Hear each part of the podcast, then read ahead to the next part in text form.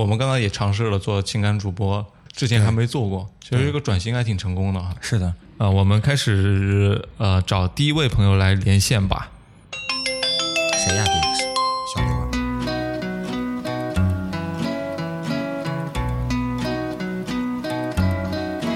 I'm as sad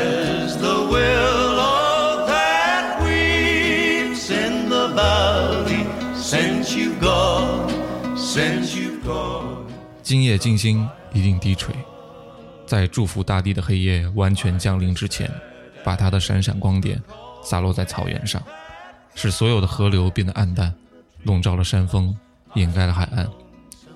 除了衰老以外，谁都不知道谁的遭遇。这时候，我想起了老王，还有马勒，我甚至想起了我们永远没有找到的老王，还有马勒。我真想老王、马勒。真美。由于老王和马乐的再次缺席，我不得不去找了一段深度美文，去追悼他们。追悼也用的太过了。Hello，大家好，这里是隔壁电台，我是刀崔。我是薇薇，不知道大家是不是习惯这种传统电台调频的这种开场啊？刚刚微微一直给我建议说，嗯，咱们要换一种开场的方式，追寻一下我们小时候听到的那种永不消失的电波里面传来的阵阵美文的声音。对所以我就刻意的去模仿了一下赵忠祥，你听出来了吗？啊，这这赵忠祥的都是在苍茫的大地上，一头公的草泥马。我刚读的那个那段文字啊，我就让我想起了内蒙。就虽然我没有去过，但是我们脑子里全是你家乡的那个广袤的。你这不是新泽西吗？你咋跟我们团儿里一样，跟我们部落一样？这本书啊，叫做《在路上》，是非常著名的垮掉的一代的呃一本书。嗯，杰克凯鲁亚克写的非常好。这本书已经被我盘的十分有褒奖了。这本书主要他讲什么？他就讲就是上世纪六十年代的时候，美国那个不是战争结束嘛，很多年轻人都是无所事事的，也没有什么生活的目标之类的。所以你看那个年代有什么嬉皮士啊，特别多。啊、然后也有很多非常著名的音乐节，比如说伍德斯托克啊什么的。啊啊！呃，搭车啊，在那个年代就特别的流行嘛，年轻人都喜欢搭车去远方，但是也不知道去干嘛，是吧？所以他就记录了那一代流浪的这样一个故事，的寻找他们心中的那个答案啊，大概啊这还是这样的。是小说。哎，对，是一个小说，非常著名的一个小说。但是，这个作者啊，他也是一开始是非常不得志的一个作者，嗯，但是他一直在写东西，这就告诉我们，这个年代做新媒体编辑的一些朋友啊，一定要继续往下写，对，总有一天，嗯，会成功的。对，就嗯，有的时候不是在你活着的时候成名的。你这话呀，嗯，对，我们为什么要做播客呢？这种音频的方式其实也没多少人去听嘛，对不对？嗯呃我们其实也是想在百年之后留下一些我们的痕迹。嗯，百年之后，别人在考古的时候发现杭州的一号线西兴地铁站旁边有一个呃硬盘，对，打开了一些工程文件，全是我们的黑历史，是吧？今天我们想要用一个非常即兴的方式跟大家聊一聊天啊，就上一期我们一九年回顾啊吐槽那一期，其实也相对来说是比较即兴的一个感觉，是的，嗯，说了很多的段子。那今天呢，我们想把这个事情呢更加复杂化一点。哎，我们这次其实也是邀请了一些人，我们在群里发出了消息，但是没有人加我们。对，非常的尴尬又不失礼貌的，哈哈。对，但是有一个啊，有一个联系到了我们，嗯但他听过我对们的节目吗？他呃，老过听众了，老听众对，呃，这个老听众呢，也是我发小的一个女朋友。一个女朋呃，友，不是，就是 你这话不能乱讲。我发小的女朋友。她其实对我们电台蛮熟悉的了。嗯，嗯，他女朋友也是在咱们的这个微信群里哈。呃，如果大家想加入咱们这个微信群，以后也可以跟我们连麦的话，我魏魏老师可以打一波广告了。怎么加我们微信群呢？请大家在微信上搜索“隔壁 FM” 的全拼，然后这样就可以联系到我们的隔壁小助手隔壁大哥。大哥呢会把你拉到我们的听众群里的，然后我们在听众群里时不时的也会有一些互动的话题，也会收集建议。呃，我们四位主播呢也在粉丝群里也会跟大家积极的互动。我现在给他拨过去对啊。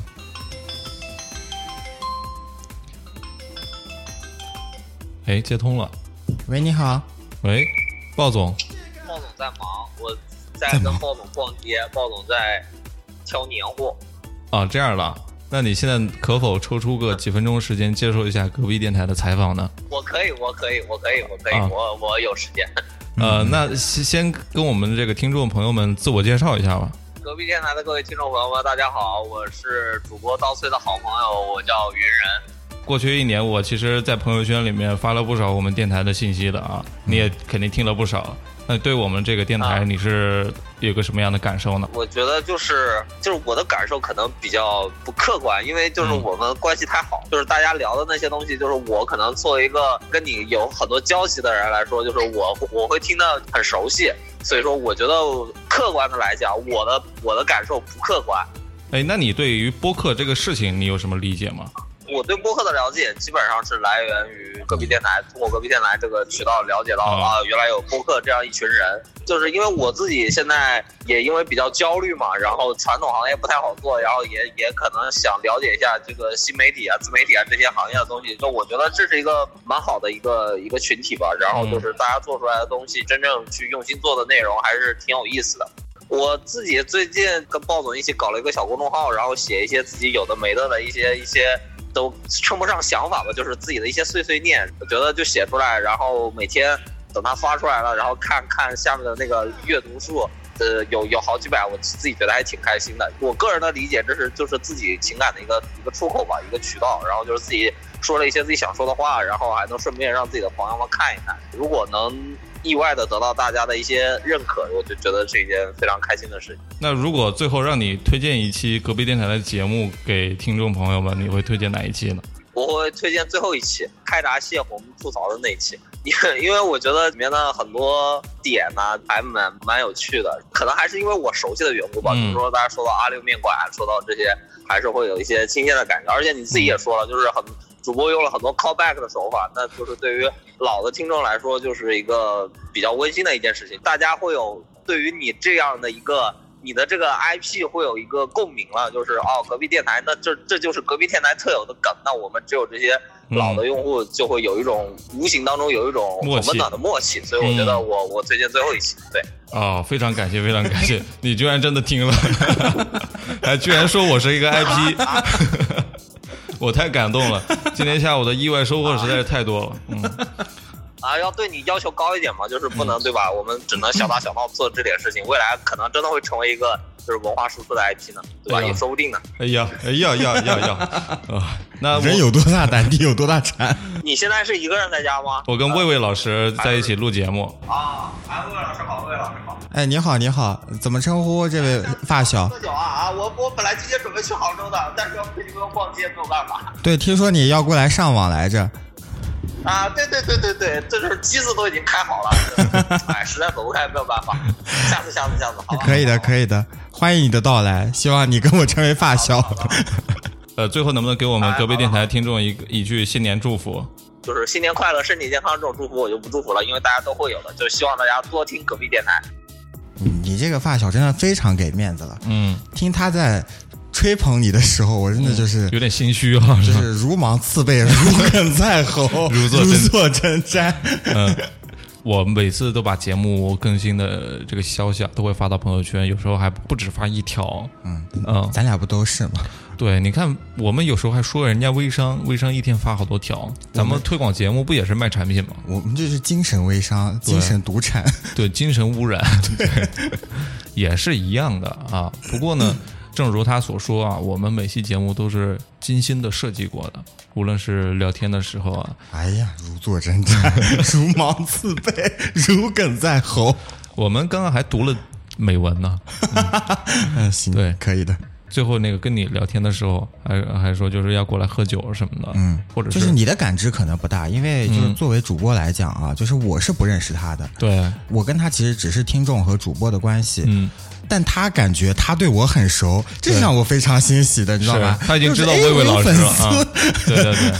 呃，这是我是我朋友，就是我们当然要考虑他给我面子的这样一个感受。你这个，好好好，我们要不待会儿要连线一个我们都不认识的，可以的。这就有点感觉做民生节目的去街上采访那个陌生人嘛，对然后采访了一大堆之后，他说：“哎，我我要去买菜了，别别来，我不上节目什么的。”但突然有一个人说：“哎，你们这个要聊点什么呢？”然后衣冠楚楚的一个人就出现了。嗯，对我三点半的时候有空。待会儿我们会拨打电话给这个人，他有听过我们的节目吗？那肯定没听过咱们这么小众的一个电台啊嗯，嗯，听过的基本上都拒绝了我们连麦的要邀求。我刚刚了稍微了解到，跟我们是应该是同行，他是一个做播客的，应该也是敌台，你不算敌台，友商，友商，友商啊，是这样这样理解的哈。有台有台。对有台，那待会儿我们就通过连麦这种形式呢，去问一问他在做播客这件事情上自己的一些收获。啊心得体会，包括说他怎么选题，解决选题这个大问题的。哎，对，我们要不就现在就给他播过去吧哎，？可以可以，嗯，喂，Hello，哎，Hello，哎，张老师您好，哎，能听到哈？张老师您好，这里是隔壁电台，然后我是隔壁电台的主播魏巍，还有刀崔。是不是听起来特别的民生节目的感觉？呃，民生节目，因为我之前其实听过你们的那两期节目，就我翻记录发现听的是那个，呃，就是怎怎么样，呃，通过副业挣一万块钱那个，觉得还挺早以前的一期了。啊，对，但但是我得坦白讲，我聊的什么我已经忘了。啊，嗯，对，就是因为那个时候在。也是在大量的听各种各样的这种谈话类的节目嘛，因为我我自己也是做了一档这样的呃播客了，所以就就在学习吧。我想问一下，你们电台叫什么？然后电台的这个聊天的话题都是一些什么样的内容呢？呃，我们电台名字叫开盖有奖，奖是讲话的讲哦，这个电台在呃苹果 Podcast 上面很红啊。啊，没有没有没有，真没有，那个嗯只只不过 logo 是只不过 logo 是红色的，嗯，对，这个我也听过。对对对，三个人一块来主持嘛，是算是一个泛文化类的聊天节目吧。嗯，过去这一年当中，您应该也做了不少节目。对于播客这个事情是怎么理解的？包括您呃做播客的时候，您的一些心得和体会是什么？你觉得最大的成长是什么？因为我是之前是做传统广播出身的，所以我我是做了十几年传统广播，所以呃，我转做来播客呢，是是觉得说听觉的这种需求一直都存在，所以我想把之前的一些经验应用到这种相对来说呃相对来说比较新的这种形态上吧。呃，那后面是说播客过程当中的一些体会的话，我会觉得可能有个词叫什么“知易行难”吧，可能预想的状态跟跟最终产产生的这个这个成品还是有挺大的差距的，特别是当一个事情不是完全由你自己一个人来决定的时候，可能会差的非常多。哎，所以您的这个播客团队有几个人呢？目前是三个人，三个主播，就是我跟另外一个，呃，其中的搭档是做广播出身的，还有第三个呢是做这个电视电视媒体，哦，都是一些资深的媒体人是吧那个媒体人吧。那按照我的理解，就是有媒体这个经验，无论是呃写字也好，还是说做视频、做音频也好，它一定是有这种内容的敏感度的。那是不是您觉得做播客这个事情的时候，选题啊什么的都相对来说比较简单一些？呃，选题倒是不缺，嘉宾呢其实也还好，但是我们的我们的这个弊端其实也存在于我们这个职业身份的这这上。之前的一些媒体习惯会自觉的带到这个播客这件事儿当中，比如说你可能三个人还算反应还算比较快，但是呢，这个弊端就是我们可能互相会非常恐怖的这种抢话的这种情况，还有就是就是跑题的这种状况，实际上是给后期带来很大的麻烦，会说太多废话，可能就是聊出去十分钟了，然后再拽回来，当然我们能拽回来，但是那拽回来这十分钟就过去了，就是它其实没什么用。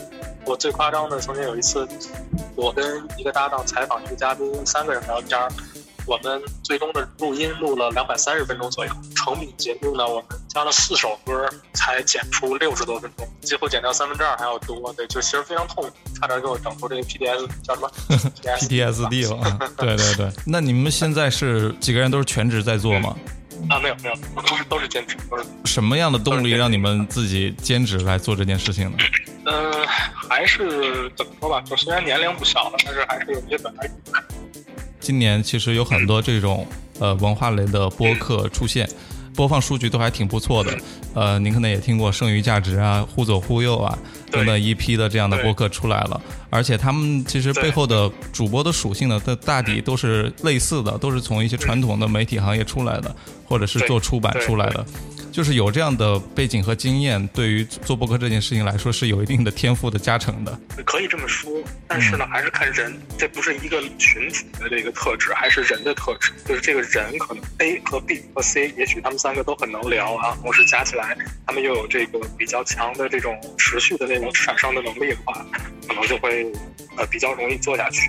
如果有的人可能只是一时兴起，或者说他的点子产生的比它的执行要更快的话，那可能就，对吧？嗯就可能是另外的结果了。对，你们几个主播在一起做节目的时候，会不会有一些碰撞呢？说老实话，我们节目之前的碰撞不是特别的多，我们基本上只存在于就是微信啊、微信群，就随时会丢一些自己感兴趣的话题，然后呃把它碰撞出来一个提纲啊。我们三个人对节目的态度呃几乎完全不同。有人呢是希望做事前准备做的非常详细，对有的人呢是完完全不希望做事前的准备，是希望就是非常自然的有感而发，所以这个就很拧巴，然后就所以这个这个也是节目状态不太稳定的一个一个呃原因吧。这个我们电台其实我们有四位主播，而且我们也是在兼职做这件事情。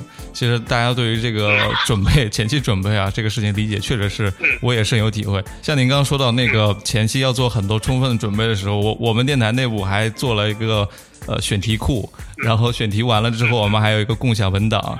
这个文档里面，我们会把自己要准备的呃那些内容啊什么的都会全部写进去，就做的特别充分。但是后面发现很难执行下去。从你准备内容到真正录成节目，或者说真正被你剪辑嗯结束变成一个成品节目，它又是会有好几部来进行的，对吧？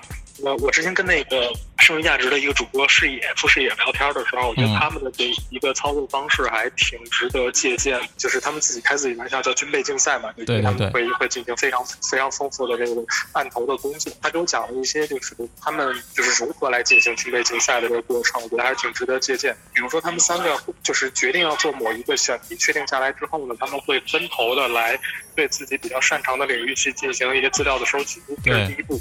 那第二步呢是就是说提纲的形成和这个资料的收集是是并行的，两条路是一直一直在走。可能可能一个人呃把自己某些材料收集之后提提炼出来的问题，就会抛到他们共同的一个就像就像你们说的资料库类似于这样的共享文档当中。嗯然后同时呢，这一问题就变成了其他另外两个人也可以去的一个一个问题，对吧？就比如说，呃，我准备的这个资料我弄出来的，我就我就说我手头的这些资料能够支撑我问这样一个问题，我把它丢上去，然后这个问题就变成另外两个人也知道，哎，好，这个人他会问这些，我也要搜一搜这个问题我有什么答案，呃，这个提纲是是来不断形成的，而且他们我觉得是有点自谦了哈，就他们会说自己在最开始做节目的时候，会有点像念稿，会有点不太，就是他们几个主播之间的互动比较短。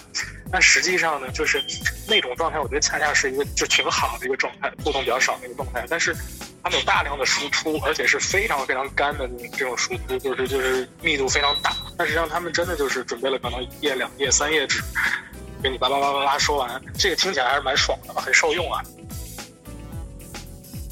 去年一整年，您最满意的一期节目嗯是怎样的？然后背后录制的一些小故事，能不能跟我们说一下？最满意的应该可能是，其实还是跟视野还有跟周伯涵一块儿聊社火那一期吧，那一期传关于传统文化的那期，可能相对来说是比较自然的一个聊天的状态，而且我们准备的相对还比较充分，基本上把准备的内容可能聊出了大概呃两三成吧，就还是有一点内容的输出，我觉得我们还还可以。那您会不会觉得，就是做博客这件事情特别像一个创业，或者说自己的一个非常重要的人生当中的一个项目？是，肯定是。我其实是有想法把它做的更有趣一些，更更言之有物一些吧。嗯，呃，而且二零年会有一些新的规划，能不能稍微透露一点呢？未来想要朝哪条路来走？就肯定会做的，就是二零二零年，我想做做一个跟其他其他播客电台做联动的这么一事情，比如说包括像您四位做的这个隔壁电台，如果有幸的话，是不是可以嗯和我们一块儿联动一起节目，类似这种形式？这是这是肯定要做的一件事儿，把这个我经常听的也比较认同的这些节目，试着都都邀约一遍去走一圈儿。对，这个可能可能会贯穿二零二零年整整个一年。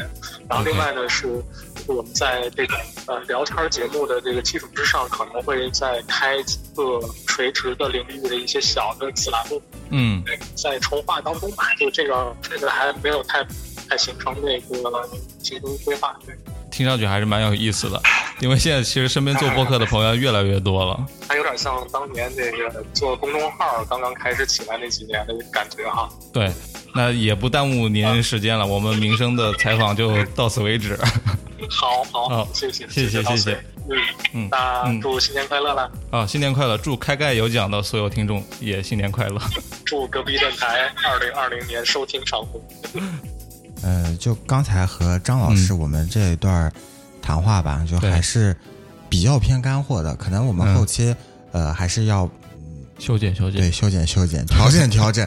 呃，但是张老不知道我们在说什么。对对，但是嗯张老师刚才的一些建议啊，或者说他的一些经验，确实给我们帮助有很大。感谢张老师吧，也希望各位听众，如果说对开油讲感兴趣的话，是非常欢迎大家去收听的。对，也是我们收获的第一个有台，是吧？对对对，然后也希望有台的各位，呃，也可以来到我们电台听听你们想听的内容。嗯，对。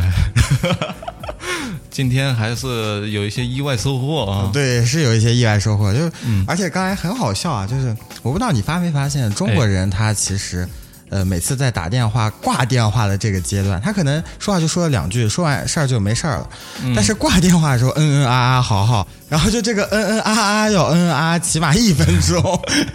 对，就非常礼貌。对嗯，是，这就是咱们连麦的这个一个好处，意外收获啊。是的，是的。那我们要接着连麦吗？连现在你又收到就是热心听众的邀请，我们的热线是幺零零八零零。不要瞎打广告啊！嗯我们现在下面联系的这一位听众也是我们的主播，也是我们的老朋友了。对于刀翠来讲，他可能是新朋友。身份比较多元。对对对，我们的无敌青春元气美少女欢喜，大家好，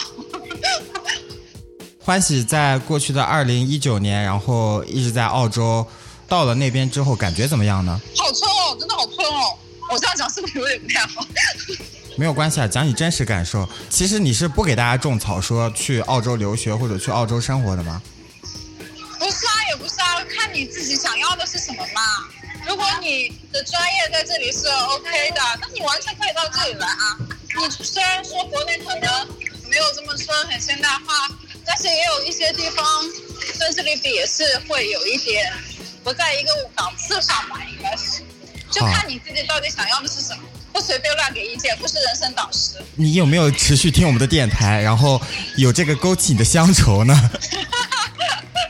有啊有啊有啊，哎，你对哪期的印象比较深刻呢？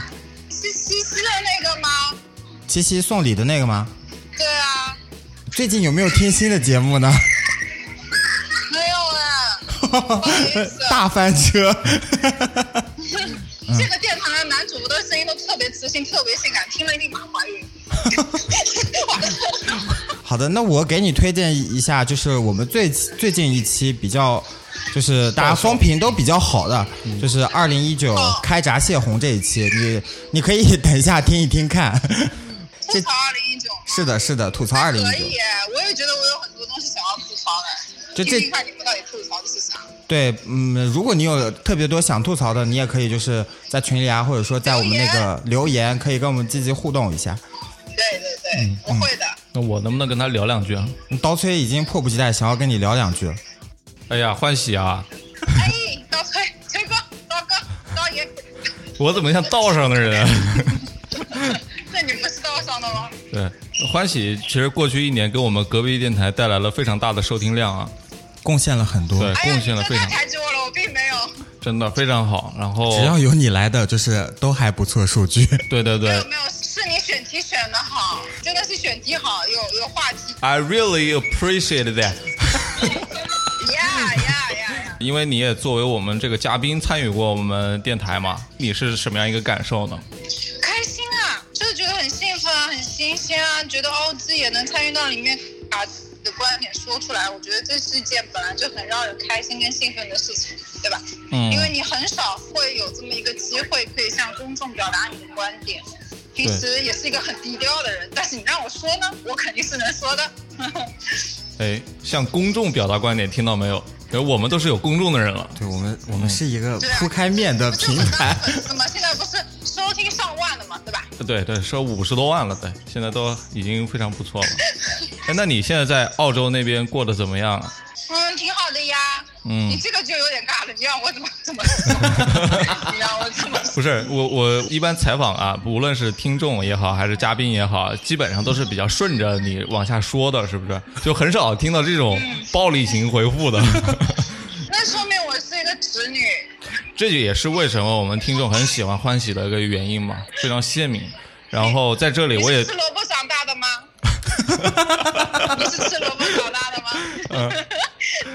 我我现在就非常期待，能不能以后在澳洲那边开设一个分台？可以啊，当然可以啊。我需要视频，我就是这里的总舵嘛。哇，这太棒了！突然升级。最后给我们这个电台的听众一个新年的寄语，好不好？我觉得就这一年下来，我是有个想法，我是觉得很多东西就是就是珍惜你现在所有的东西，但是你也要去争取你想要的东西。你自己付出努力，其他东西就随缘吧。每年都是这样，不要太固执的想去得到一些东西，或者也不要太消极的想去不尝试某些东西，平常心去对待吧。嗯，非常棒，非常棒。非常感谢欢喜。不客气，那你也要开开心心的哦，晚上要睡好哦，好吃好睡好。好的，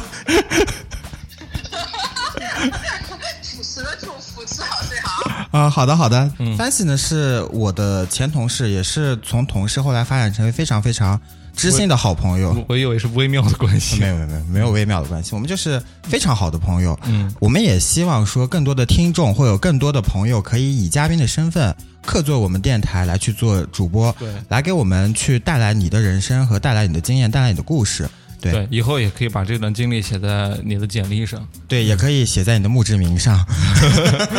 写在简历上就可以说参与过隔壁电台百万级的项目的一个运作。对对对，嗯那我刚刚又收到了一个朋友的呃连麦的这样一个想法哈，嗯这个朋友呢就比较特殊，他是一个相声演员，他是一个捧哏，这魏，就这啊！魏魏老师你得学习学习啊，别人是怎么捧的，待会儿我也请教请教他，嗯。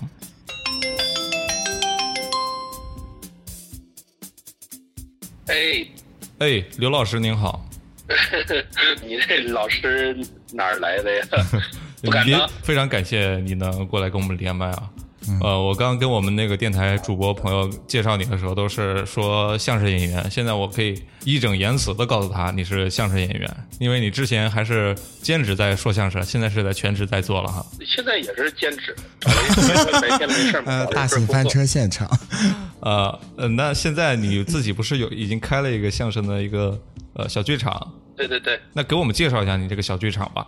好的，先说它位置吧，它在郑州这儿，在那个郑州二七广场附近人民路跟太康路这儿。嗯，我们是今年啊呃二零一九年六月份开的，对现在目前主要是五六日演周末场，差不多就是这样，以传统相声为主的。门票贵吗？门票的话，现在基本上跟别的剧场都差不多，八十八、六十八，然后第二张的话是七五折，八十八，我能坐到第一排吗？对，八十八前三排。挺便宜的。非常良心了，是不是？对对对，非常良心。哎，我特别想问你一个问题啊，因为其实你也是做喜剧这个范畴的嘛。今年有很多年轻人特别喜欢去看脱口秀、单口喜剧嘛，觉得相声啊跟这个区别是什么呢？很多人都问这个脱口秀跟你们的单口相声是有什么区别或者说联系？因为人数也是一样的。然后我也想过这个，就是我们更多的是有故事、有情节和有人物的，它是一个完整的小故事，很有趣味，很很好玩儿。而脱口秀呢，就是主要找点，它上一个点跟下一个点没有联系，完全没有联系，有联系也可以，没联系也行。它更注重的是一些热点问题，或者说社会民生，它主要是以爆笑为主，最好是一句话一个包。嗯而我们的相声或者说单口相声呢，更多的是为了寻求一个效果，在前面一直在给你铺，可能十分钟的一个节目就一个包袱，到最后那个，比方说逗你玩的，到最后那个马三立先生的这个，嗯，前面一直在告诉你，一直在铺垫，做铺垫做铺垫，最后一个啪一下响了。但是脱口秀好像这样不行。嗯，哎，那乐乐，我要问问你一些感性上的一些事儿了。前面这个咱们掰扯也差不多了。过去二零一九年啊，因为你其实也发生了一些比较重大的改变嘛，开了自己的小剧场啊什么的。那你觉得过去这一整年你最难忘的一件事情是什么？二零一九年最难忘的一件事情，嗯，那就是告别单身了。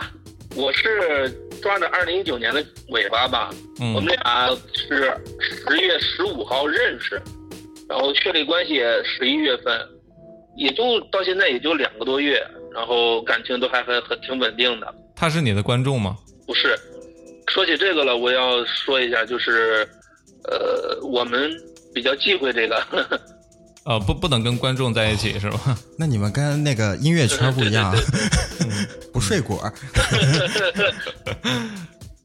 其实过去一年我们做了很多期节目嘛，那你听下来觉得隔壁电台是怎样一个印象呢？对隔壁电台就是印象是非常好的，它很亲切。首先是，嗯不是说你听着听着之后给你的感觉是跟我没关，很多他面向的面啊，还有问题啊，或者聊天的方式，就感觉就好像几个哥们在一块儿聊天这种感觉。那我还有一个问题想要请教一下你啊，能不能再教咱们几句这个捧哏的一些术语呢？要像什么没听说过，去你的吧，多新鲜的！哎，可以了，这这三句新新学的就可以够我用很久了。哎，然后刘老师啊，我想问一下，就是做捧哏这个说话的方式啊，有没有实际帮助到你在日常交际？呃，平常对我帮助最大的就是我会经常用相声里面的一些包袱现成的，然后讲给我对象听，他会就很开心，因为他没有听过相声，他不是相声观众，他就很开心，很新鲜。嗯嗯然后要说对我帮助大，可能更多的是活得开心吧。就是听相声有助于家庭和睦。我推荐啊，咱们隔壁电台的听众啊，在新的一年里面，没事儿多去听听相声。在河南啊，尤其是在郑州的这个朋友啊，因为比较近嘛，就尽量去现场去听一听。对对对，嗯，咱们得支持一下。对对对对您这个呃小剧场的名字叫什么？哈佛相声大会，哈哈一笑，福气来到。呃，那最后啊，就是刘老师，您能不能给我们隔壁电台的听众一些新年的寄语呢？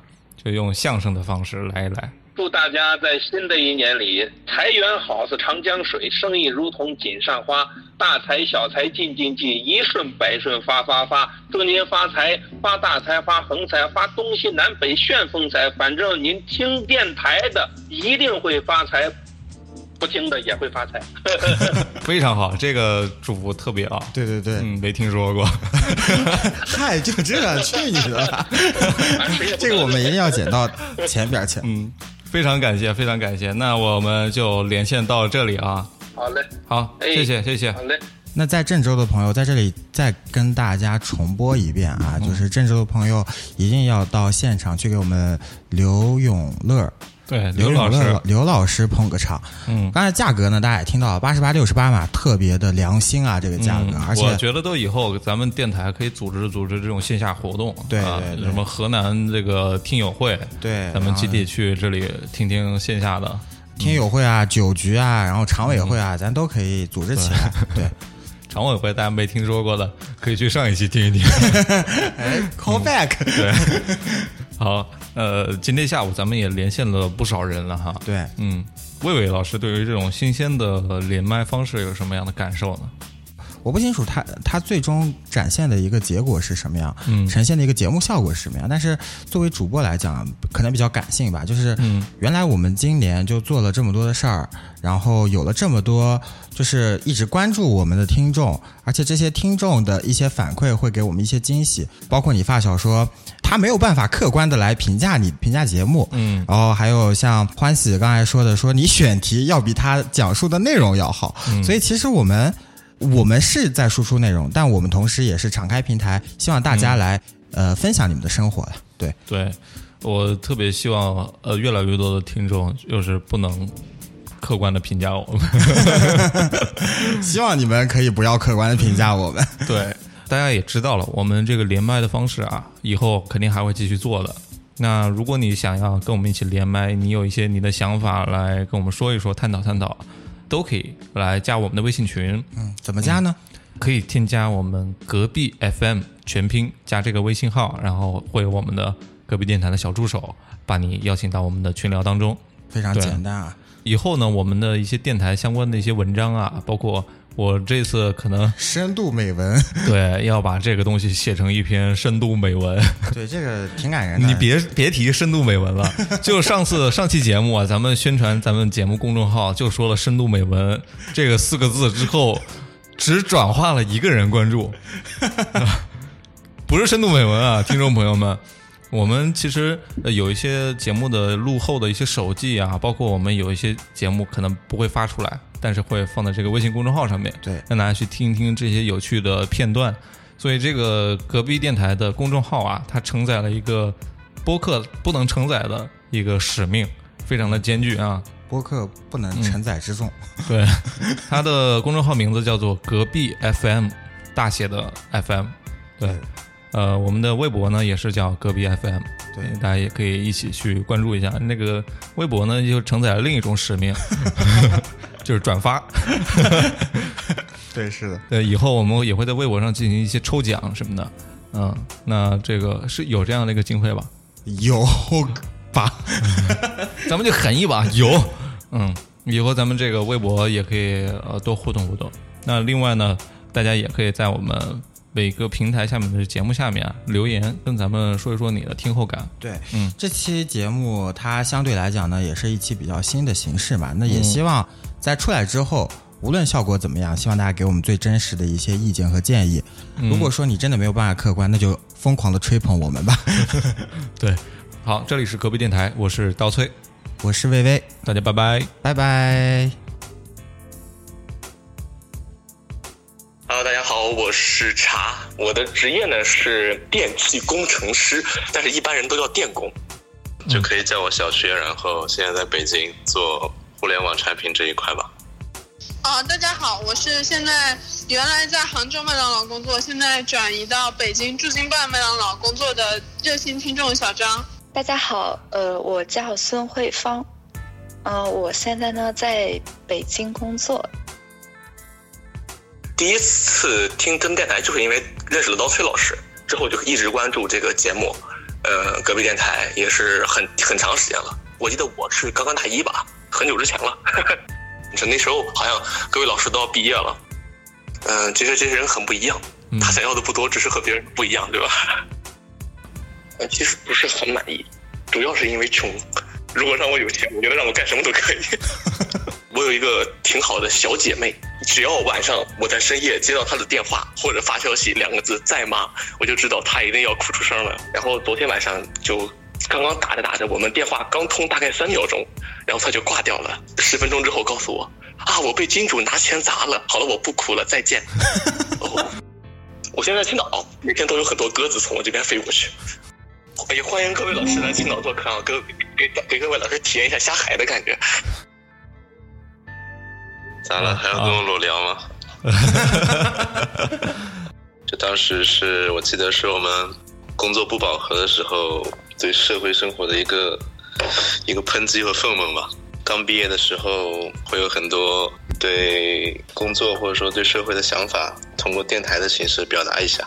像我，比如说工作三四年了，其实会面临一些不可避免的选择嘛，包括一些老家呀、房子呀、女朋友啊，就这些东西，其实你也可以把它当做一些规划，也可以说是一个每个人到了时间点会遇到一些问题，但其实这些都不是解决的特别好。最大的问题就是不知道问题在哪里。但是总感觉有问题。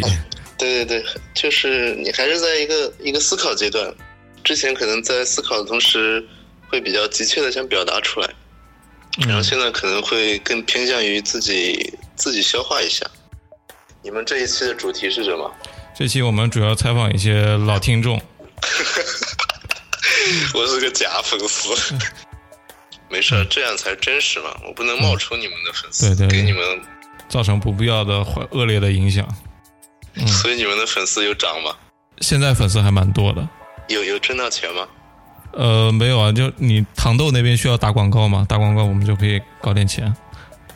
对请问一下，刀崔有没有按下录音啊？按了按了，那我放心了，不然我又要白讲一顿。刚才你打电话过来，我一顿暴讲，讲的他乌漆嘛黑、锃光瓦亮，讲的这堵墙不认识那堵墙，结果你告诉我没有 没有按录音，你知道吗？